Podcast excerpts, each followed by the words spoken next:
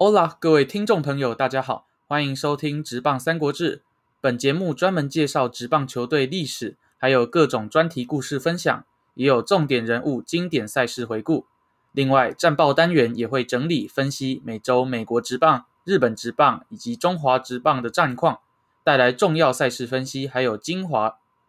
职棒三国志目前在 Spotify、Apple Podcast、SoundCloud、SoundOn、Google Podcast 等平台都有上架。希望大家可以订阅追踪本节目，会继续为对棒球有兴趣的各位带来满满的野球时间。谢谢您的支持。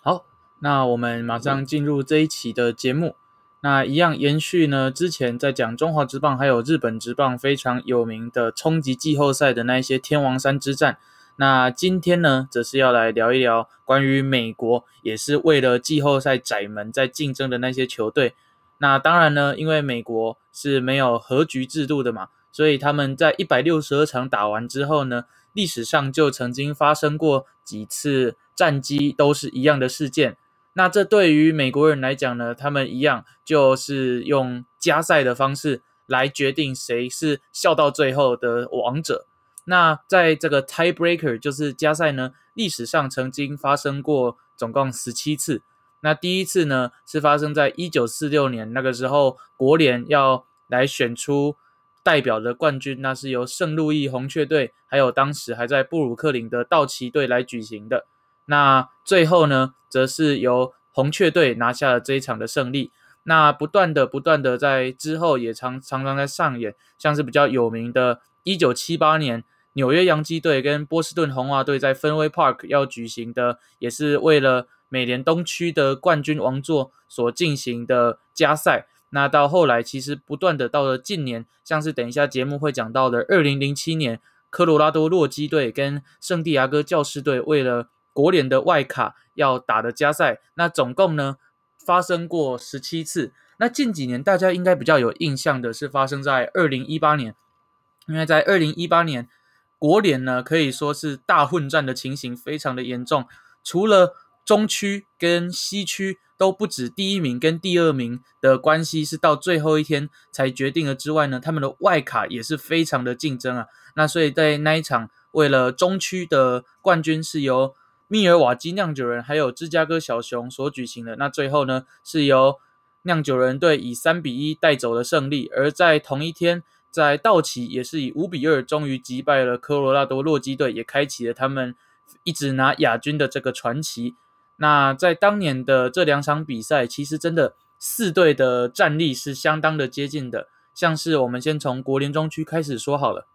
酿酒人队在赛前看起来的境况是非常的好的，而且他们的打击群也可以说是非常的疯狂，在八九月都有 OPS 加在一百一十以上的火力。那相较之下，小熊在九月份的 OPS 值只有八十，而且在二十八场的比赛里面有一半的得分都在三分以下。那另外呢，像是酿酒人的牛棚可以说是非常的稳定。除了像是 Josh Hader、Joakim Soria、Jeremy Jeffries 等人之外呢，另外像是 Dan Jennings、Corey Nebel 等人的投球成绩也都是非常的好的。那这也是最后在酿酒人可以靠着 Christine Yalish 还有 Lorenzo Ken 等人的棒子之下，他们可以突破小熊队的投手阵容，打下胜利的非常关键的因素。那另外呢，就是在国联西区，那这一年国联西区的战局可以说是非常的诡谲。在开季的时候，原本一直都是以响尾蛇在龙头宝座的位置盘桓，可是他们到了九月份，竟然战绩出现了雪崩式的下滑，也让这个时候境况非常好的洛基还有道奇队可以顺势冲了上来。洛基是十九胜九败，而道奇呢则是十八胜九败。那这个这一场比赛最后呢？他们一样是要由两边的先发投手 German Marquez，还有今年也是在世界大赛投的非常好的 Walker Bueller 来对决。那最后呢，仍然是由道奇队胜出。那这个二零一八年的加赛可以说是环环相扣的，也是非常大的因果关系。如果你在加赛赢了，就可以直接晋级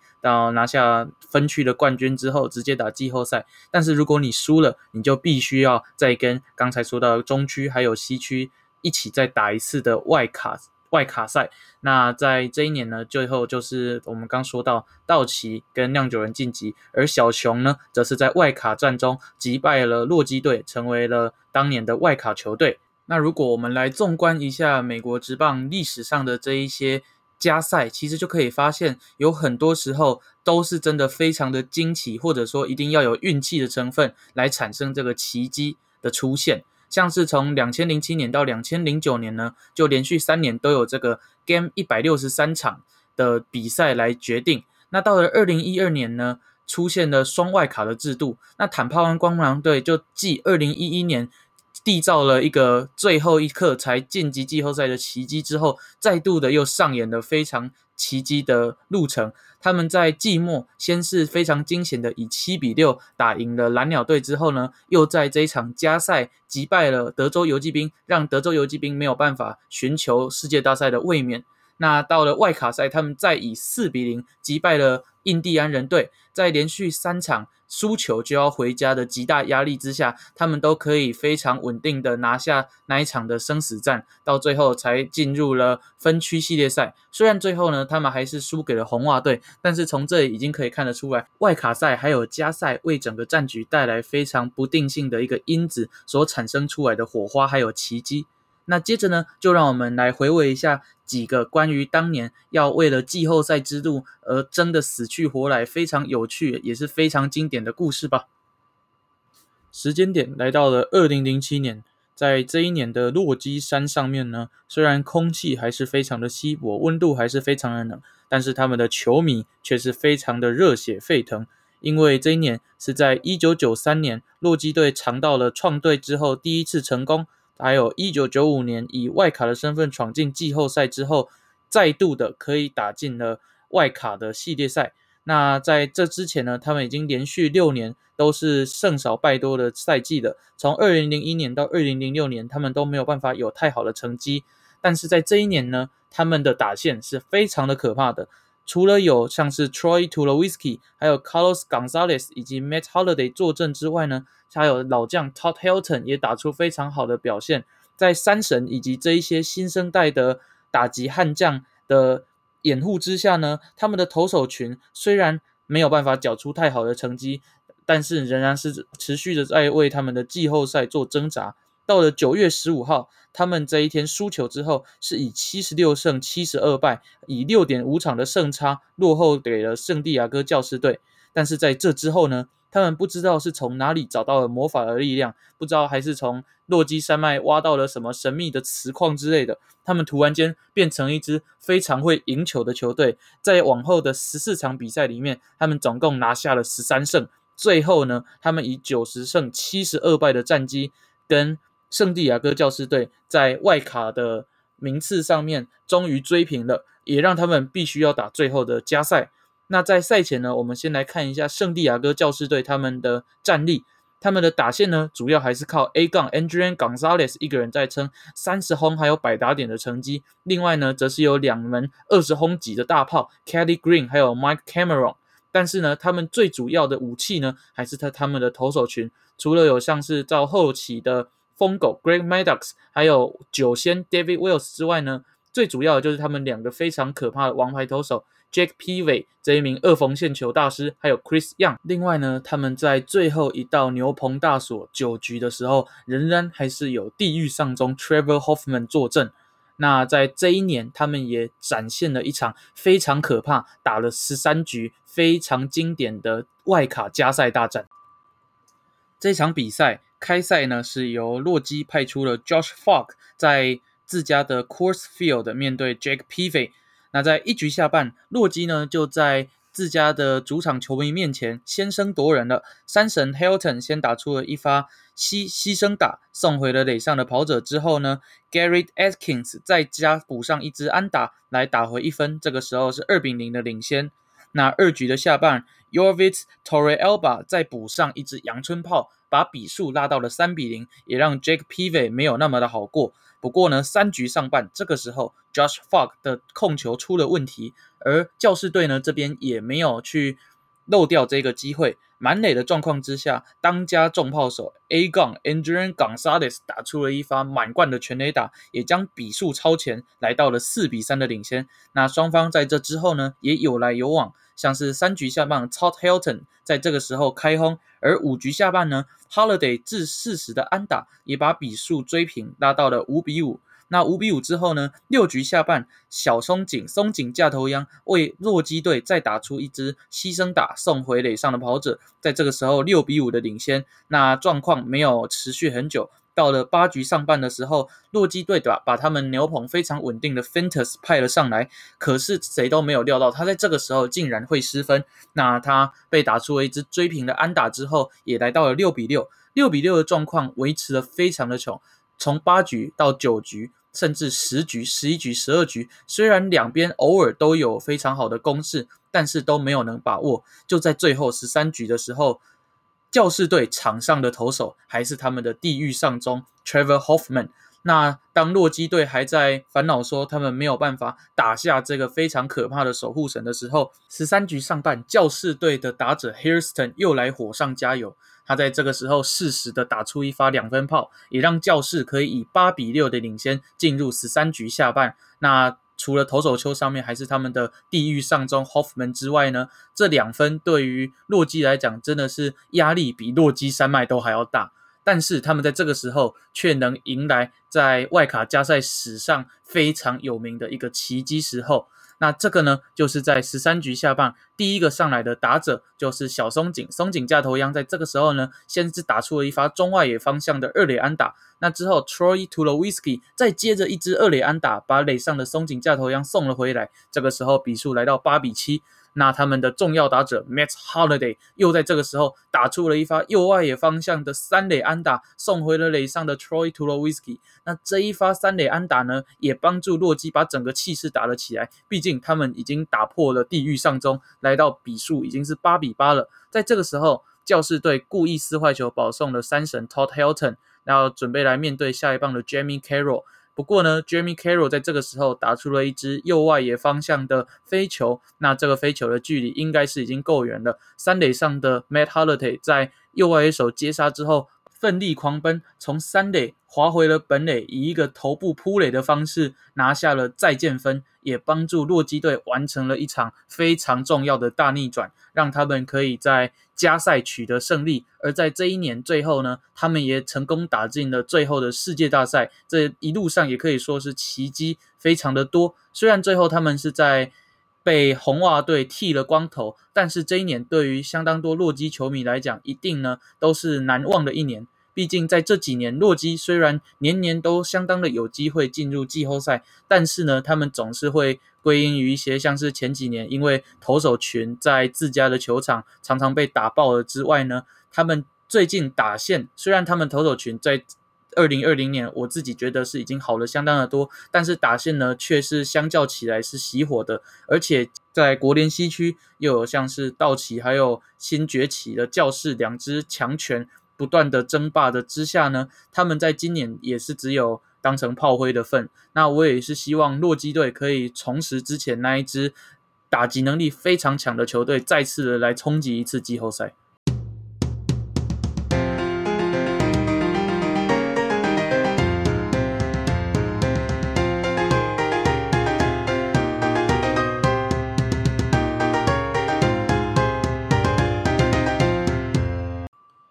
那在这一场战役呢，则是跟前面还有等一下后面要聊到的比起来，都比较没有那么的经典。那主要呢，就是因为它的光环，光环呢被这一年的另外一场大事所掩盖的。那这个就是发生在一九九八年小熊队还有巨人队的外卡之争。那在这个之前呢，因为这一年基本上大家都是在聚焦于 Mark McGuire 跟 Sammy Sosa 的七十轰这个非常经典也非常重大的事件上面，所以呢，这一年的事件就比较没有那么聚焦在小小的国联外卡身上了。不过呢，在这一年外卡他们也是打到了最后一场，还必须要在加赛的状况，所以也让 Sammy Sosa 有一场的机会，看看有没有把全垒打可以单场四响炮来推进到。七支轰，当然这个是比较不可能的事情。那在这一年呢，其实小熊队他们的战绩是相当的起伏不定的。不过呢，在五月份跟七月份非常好的状况之下呢，总共是拿下了三十六胜二十败的战绩。但是到了这一年的最后，最后的十二场比赛里面，小熊队只打出了五胜七败的成绩，也让巨人队可以在最后的十二场以九胜三败追上来，追平了比赛。那但是这两队在最后的一百六十二场的比赛里面呢，都没有办法取胜，也让两队成为了战绩目前都还是一样的，让他们必须要在为了外卡而打出一场加赛。那这一场加赛呢，其实两边都没有办法推出太好的投手，因为呢，这个加赛的安排是非常的紧密的，赛程非常的紧凑，因此没有办法让他们投手有太多休息的时间。这一场刚好两边都是派出他们的中段先发，小熊队这边呢是 Steve Treasure，那在巨人队则是由 Mark Garner 来先发。那两队呢，其实打线还有整个投手阵容跟当年的其他球队比起来，当然是比较优质的，因此可以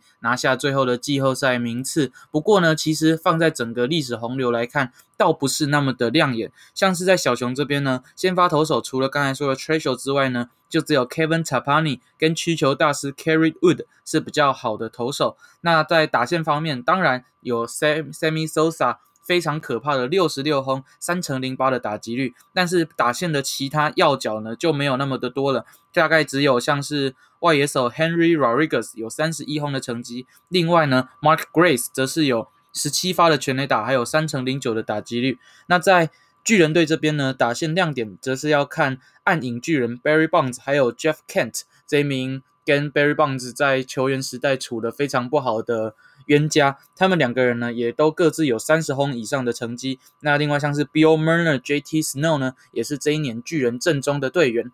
那在这场比赛的刚开始，其实小熊队就打出了五比零的领先，靠的呢就是 Gary Gaiti 的两分炮，还有就是代打 Matt Misk 打出了两分打点的二垒安打。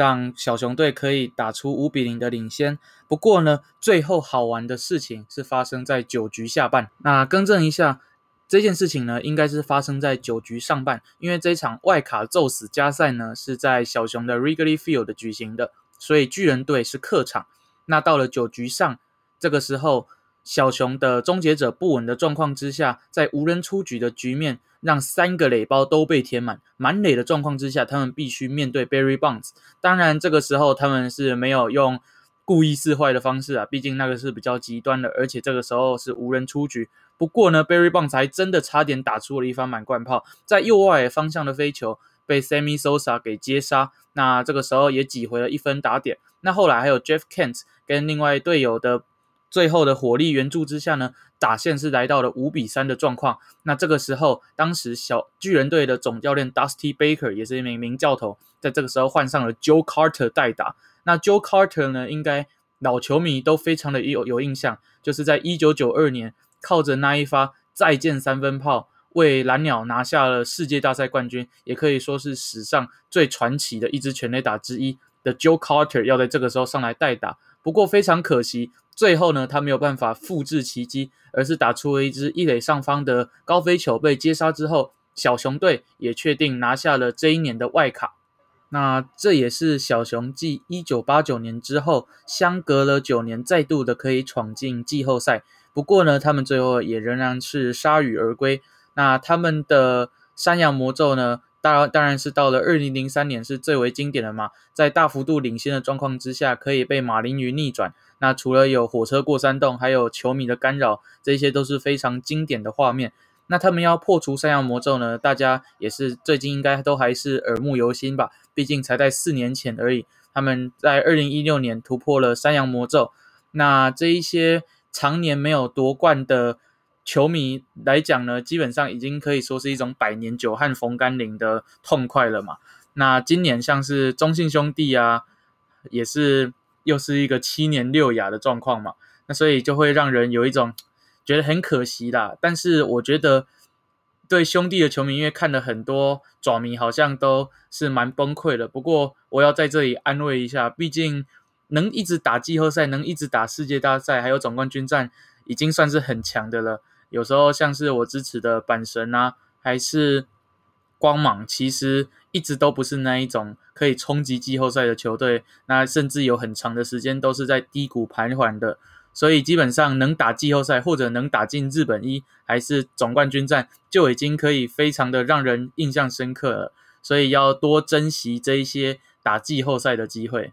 时间这个时候来到了一九八二年，在这一年，美联东区的王座是由现在的巴尔的摩精英队，还有当时还在美联的密尔瓦基酿酒人队共同竞争。而在这场比赛到了赛季的最后，酿酒人队是以四场的胜差领先了精英。那在最后呢，要进行四场在精英的当时的主场 Memorial Stadium 所举行的四连战。那在这四场比赛呢，如果精英想要拿下美联东区的冠军，那就必须要四战全胜，横扫酿酒人。那相对的，酿酒人只要赢下其中的一场，就可以迈进最后的世界大赛。那当时的酿酒人呢，队上可以说是众星云集。打击的部分，除了有两位名人堂球星，而且都是三千安俱乐部的 Paul Molitor，还有 Robin Yount 之外呢，还有像是 Gorman Thomas，还有 Ben Oglivie 等选手。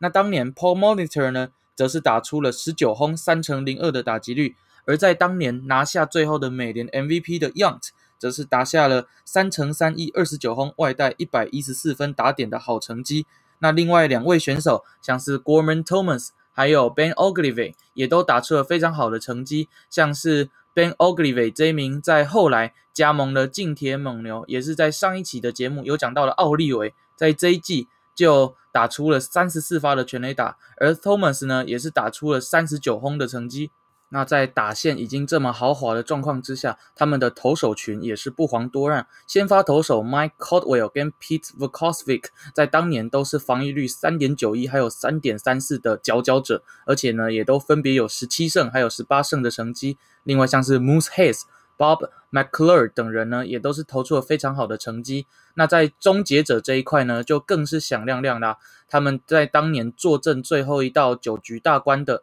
是 Rolly Fingers。那 Fingers 这一名名人堂球星呢，才在我们要说的1982的前一年，1981年才以救援投手的身份拿下了年度 MVP，还有赛扬奖，非常的强大。那他也在那一年当当时当然也拿下了最后的最佳救援投手，还有救援王。那巴尔的摩精英队这边的阵容也可以说是相当的坚实，没有让酿酒人队专美于前。他们还可以说是看得到酿酒人的车尾灯的，因为当年呢，除了有初出茅庐、刚开始发光发热的小瑞普肯打出了两成六四、二十八轰的成绩之外呢，最主要的看点当然就是 Eddie Murray 跟 Ken Singleton 这两名选手身上的。Eddie Murray 呢，在前一年一九八一才拿下了全垒打还有打点的双冠王。那在这一年呢，也打出了三十二轰三乘一六的好成绩。另外，像是中外野手 Ken Singleton 也是打线里面非常重要的要角。那在他们的王牌投手 Jim Palmer 之外呢，还有像是 Dennis Martinez 这名来自尼加拉瓜的选手。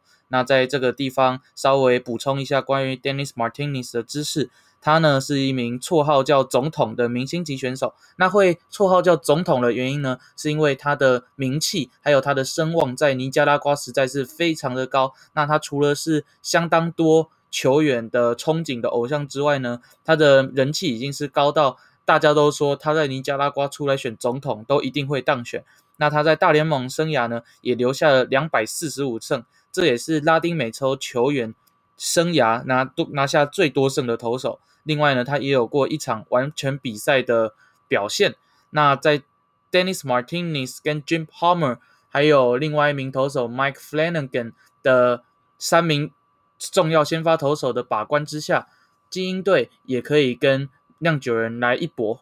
那在补充完这一些名选手的先辈知识之后呢，我们再把战线拉回四连战的当天，在一九八二年的这一个礼拜五呢，是要举行一场 Double Header。那在这双重赛里面呢，精英在面临着绝对不可以输的压力之下，两战加起来总共十五比四轻取了酿酒人队。那在隔一天呢，他们也延续这样排山倒海而来的凶猛火力，再次以十一比三痛宰了酿酒人。那到了最后一天，一样是在他们的主场 Memorial Stadium 举行，在全场五万名精英球迷的注视之下，他们的先发王牌投手拿下过三次赛扬奖的 Jim Palmer 站上了投手丘，在这一场比赛，他要为精英队来拿下一九八二年的美东分区冠军。不过呢，在酿酒人这一边，他们已经连续输了三场比赛，他们只剩下一场的领先了，对他们这对他们而言呢，也是相当大的压力。毕竟他们在前面三场只需要赢下任何一场就可以结束拿得冠军，但是呢，他们的压力这个时候也不比精英来的小。幸好在 Jim Palmer 出来之后呢，Robin Young 这一名他们当年的主炮马上就打出了两支发的全垒打，在 Robin Young 双响炮的带领之下呢，酿酒人队也终于是顺利的解决了精英队。那在这个高跌起伏之下呢，终于还是拿下了最后的美东冠军。但是他们在当年的世界大赛没有办法击败来自国联的圣路易红雀队。那圣路易红雀队当年呢，也是以奔跑的红鸟，也就是非常多快腿的选手来打，来造成盗垒还有速度上面的压力。那酿酒人队也非常可惜没有夺冠。不过呢，在精英队这边，他们虽然这在这一年在最终是吃锅贴的方式饮恨了，但是他们在隔一年，终于就算是一种复仇吧，也拿下了魁违非常久的世界大赛冠军。那从这两队来看呢？精英队到目前为止，其实他们每一年都没有办法打出太好的成绩。毕竟在进入三个分区，就是在一九九八年之后，更正是一九九七年之后进入三个分区的时代。那在分到跟洋基还有红袜同一个分区之后，基本上都是这两支世仇在不断的拿下。冠军跟外卡，那偶尔呢，蓝鸟队也可以展现出一点竞争力。那魔鬼鱼在改名二零零八年叫光芒队之后呢，也成功的开始竞逐这个分区的冠军。倒是精英队已经变成美东常常是在垫底的角色。那除了像是从一三年、一四年那个时候还算是蛮有竞争力，甚至拿下过美东第一。之外呢，其实这几年也都没有办法打出太好的成绩。那除了像是 Matt Waiters 还有陈伟英等选手都相继离队，还有像是 Chris Davis 这一名非常在刚开始非常好的左打重炮，近年呢也只是变成了一个非常大型的工业用风扇。那不过像是在近几年，他们 Trey Mancini、Chance Cisco 等人可以成长茁壮之后呢，其实，在美联东区虽然还是非常。难以出头，不过呢，他们的竞争力仍然是可以保持住的。那我也是相当期待，在这个美东火药库，五支球队都可以有非常好、非常惊人的战力，还有表现都可以拿出来。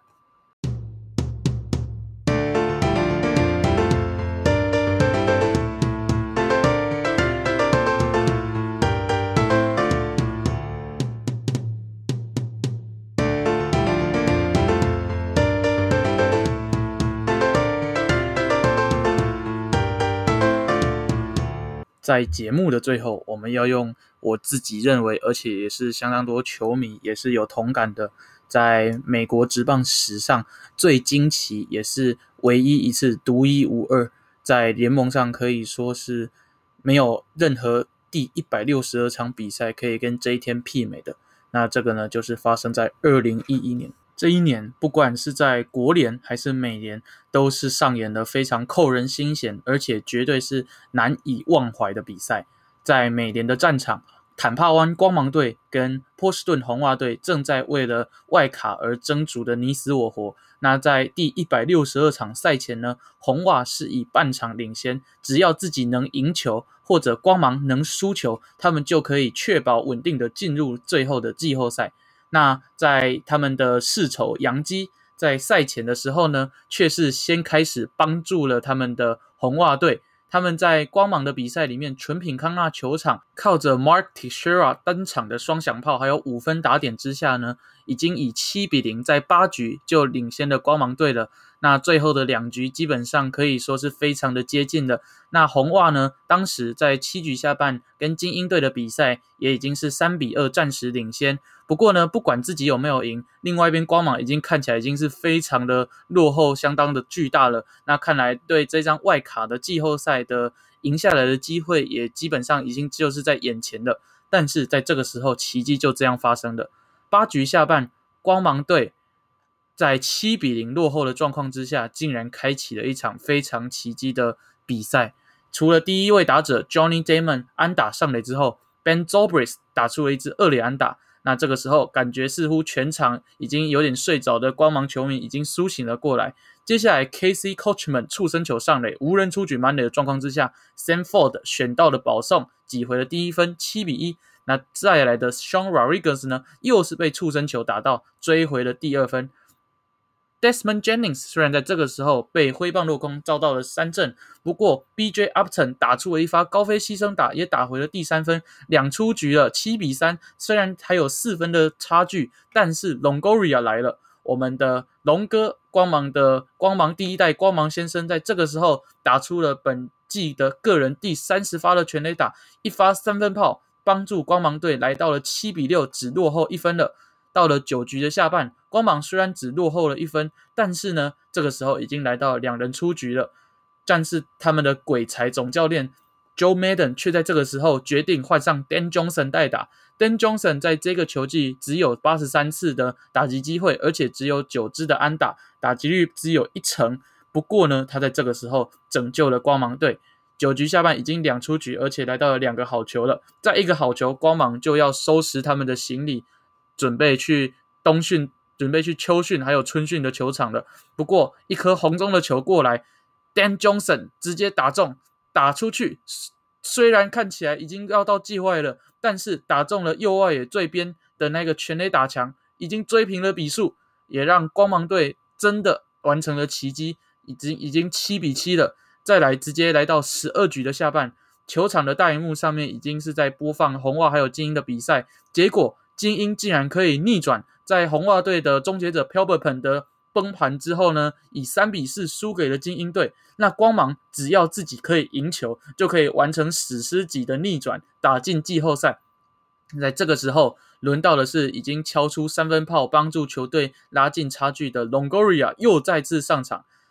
一发平射炮，刚好打进了左外野最低的全垒打墙。这是一支再见全垒打，也帮助光芒队拿下了史上最惊奇，也是最可怕、最不可思议进入季后赛的方式。这一场第一百六十二场的比赛可以说是非常的可怕，因为真的没有人可以想得到，在这一个月之前呢，光芒还是落后了红袜，在外卡有九场的胜差，可是却在最后一个本的本球季的最后一场比赛。追平逆转，而且到处都是在两出局之后才绝处逢生。但是这一年如果只有一场这样的比赛，那还不够惊奇，因为最主要的就是他们除了在美联的比赛有光芒的奇迹之外，在国联也出现了奇迹。国联的战场，我们今天要 focus 在圣路易红雀身上。红雀队在赛在这一个赛季开始前呢，就已经先伤了他们的王牌投手之一的 Adam Winright，在他整季报销之后呢，基本上已经断了一只右臂了，只剩下 Chris Carpenter 来支撑。不过呢，他们的打线还有像是 David Freeze 还有 Lance Berkman 等人都可以撑起，在整支球队不断有人受伤的状况之下，还是有人可以跳出来当英雄。那到了赛季的最后九月的时候呢，他们在这之前竟然已经在他们的中区跟第一名的酿酒人拉开了相当多场的胜差，甚至在外卡已经跟勇士拉开到十场的胜差，基本上跟光芒是一样的惨烈的情形。不过呢，他们在九月份开始了发疯似的触底反弹，打出了十七胜八败的成绩。另外，在对上勇士队一种另类的天王山之战呢，也是三战全胜，击败也血洗的勇士队，让勇士在这一个九月份打出了九胜十七败非常惨烈的成绩。基本上，他们又是完成了一场不可能的任的任务。在九月份呢。真的是红雀一直赢，勇士一直输，也让这十场的胜差在最后一个瞬间化为乌有。在这一天呢，勇士队一样，只要自己赢球，或者是红雀输球，他们也可以进入季后赛。但是红雀在这个时候，他们的 Chris Carpenter 在对上太空人的比赛，竟然投出了完投完封，也让自己确保可以赢下这一场的比赛。那这个时候压力全部在勇士身上了，他们只要输球。就会搞丢他们已经领先的大半季的外卡季赛的门票。那在他们这场比赛呢，Dan Agla 虽然以一支两分炮来取得了三比二的领先，那一路领先到了九局下半，他们只要稳稳的收下来就可以晋级季后赛。但是他们最稳定的守护神 Greg Kimbrell 居然在这个时候砸锅，三比三的情形来到了延长赛，费城人的 Hunter Pence 打出了一支制胜的安打，四比三的领先来到了下半场。但是 Freddie Freeman 在这个时候打出了一支双杀打，那这支双杀打呢，不只是结束了这场比赛，也结束了勇士的赛季，让红雀队这只不死鸟可以以奇迹的方式跟光芒一样，双双晋级最后的外卡门票。那红雀队在这一年最后呢，也基本上是完成了一个史无前例，也是非常不可思议，跟光芒一样的季后赛之旅。那这一年不死鸟惊奇的故事呢，大家也应该都知道了。所以这一年也可以说是我在整个看球的生涯可以说是最兴奋的一年。虽然当时的年纪还是蛮小的，没有办法说整场的看比赛，只能在上课之外呢偷偷的来偷看一下。但是对于我来讲，绝对是印象，还有到现在为止可以说是最让我感动的。因为我自己看美国大联盟，我自己支持的球队就是光芒跟红雀。那对我而言呢？我最喜欢的两支球队竟然可以在这一年，而且都是用非常惊奇，让我觉得基本上已经剧本不会再复制的场景呢，同时出现。那虽然最后没有完成我自己想看到的光芒对红雀的这个世界大赛组合，但是那一年的回忆已经可以说是深深烙印在我的心里面的。毕竟红雀在近几年状况都是一直浮浮沉沉的，也会让人去不禁怀念在二零一一年夺冠的那个场景。那光芒队呢？其实我相信很多光芒球迷也跟我一样，对于每一年看到光芒开季的时候，都必须拿着直棒观战大全，还是翻新闻来重新背一次我们的球员，还有我们支持的。选手又跑去哪一队，还是又来了哪些新的选手？虽然这个过程很累，呃呃，也很遗憾，也很无奈。毕竟每一年重新有有喜欢的选手来了，但是他隔一年又走了。那这个情形呢，也没有办法嘛。毕竟是小市场球队，为了赢球，那光芒队真的已经做了非常大的努力了。这也是为什么我这么喜欢光芒的原因。虽然他们在天时地利人和。都三者都缺的情形之下，他们还可以以数据、还有交易的手腕，以及养成球员的那一种高明的功夫，来一次又一次的冲击季后赛。好，那以上呢就是这一期天王山之战最后的一节目。那在未来呢，我目前是预计可能会来聊一下关于世界大赛、日本一还有总冠军战一些有趣的故事，还有数据。那在整个休赛季呢，我也会来探讨一下整个历史上比较有名的当年，可以说是有很多自由市场、很多大雾的寒冬，或者呢，来慢慢带来美国职棒、日本职棒还有中华职棒以前的球队的介绍。好，那以上呢就是这一期的节目，也非常谢谢您的收听，我们下次再见，拜拜。